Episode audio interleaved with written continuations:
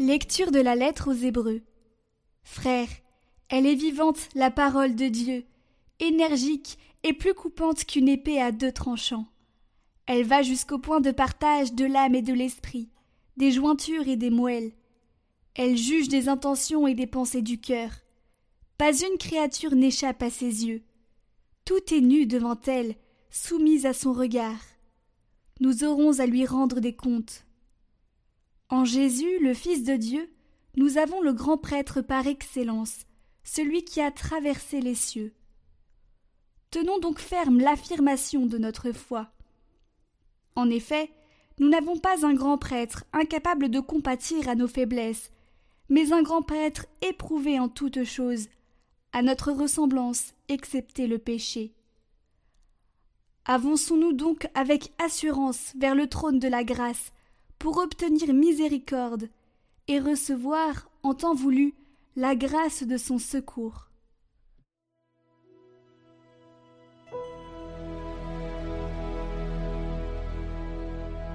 Tes paroles, Seigneur, sont esprit et elles sont vie. La loi du Seigneur est parfaite, qui redonne vie. La charte du Seigneur est sûre, qui rend sages les simples. Les préceptes du Seigneur sont droits, ils réjouissent le cœur. Le commandement du Seigneur est limpide, il clarifie le regard. La crainte qu'il inspire est pure, elle est là pour toujours. Les décisions du Seigneur sont justes et vraiment équitables.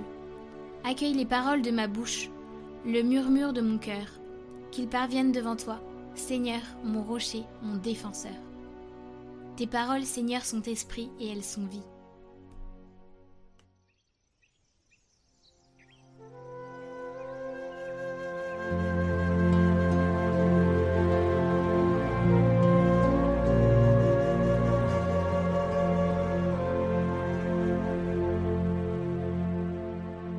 Évangile de Jésus-Christ selon saint Marc. En ce temps-là, Jésus sortit de nouveau le long de la mer, toute la foule venait à lui, et il les enseignait.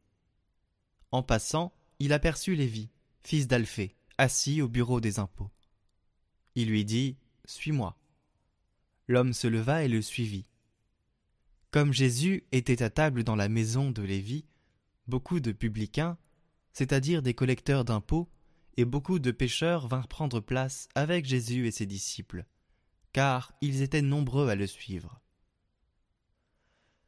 Les scribes du groupe des pharisiens, voyant qu'il mangeait avec les pêcheurs et les publicains, disaient à ses disciples Comment? Il mange avec les publicains et les pêcheurs.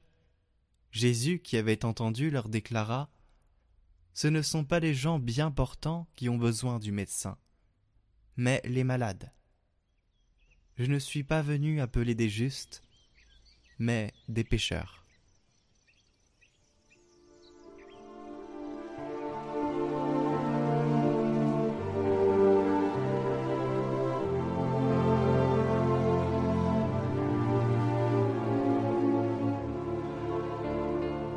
Nous sommes tous pécheurs. Nous avons tous péché. En appelant Matthieu, Jésus montre aux pécheurs qu'ils ne se tournent pas vers leur passé, leur statut social, les conventions extérieures, mais qu'ils leur ouvrent plutôt un nouvel avenir. J'ai entendu une fois un beau dicton. Il n'y a pas de saint sans passé, et pas de pécheur sans avenir. C'est beau ce que fait Jésus.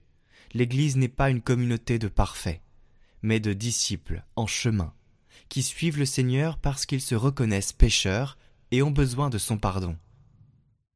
Devant Jésus, aucun pécheur ne doit être exclu, aucun pécheur ne doit être exclu. En appelant les pécheurs à sa table, il redonne cette vocation qu'il croyait perdue et que les pharisiens avaient oubliée, celle d'inviter au banquet de Dieu. Nous sommes invités. Si les pharisiens ne voyaient dans les invités que des pécheurs et refusaient de s'asseoir avec eux, Jésus, au contraire, leur rappelle qu'ils sont eux aussi des convives de Dieu.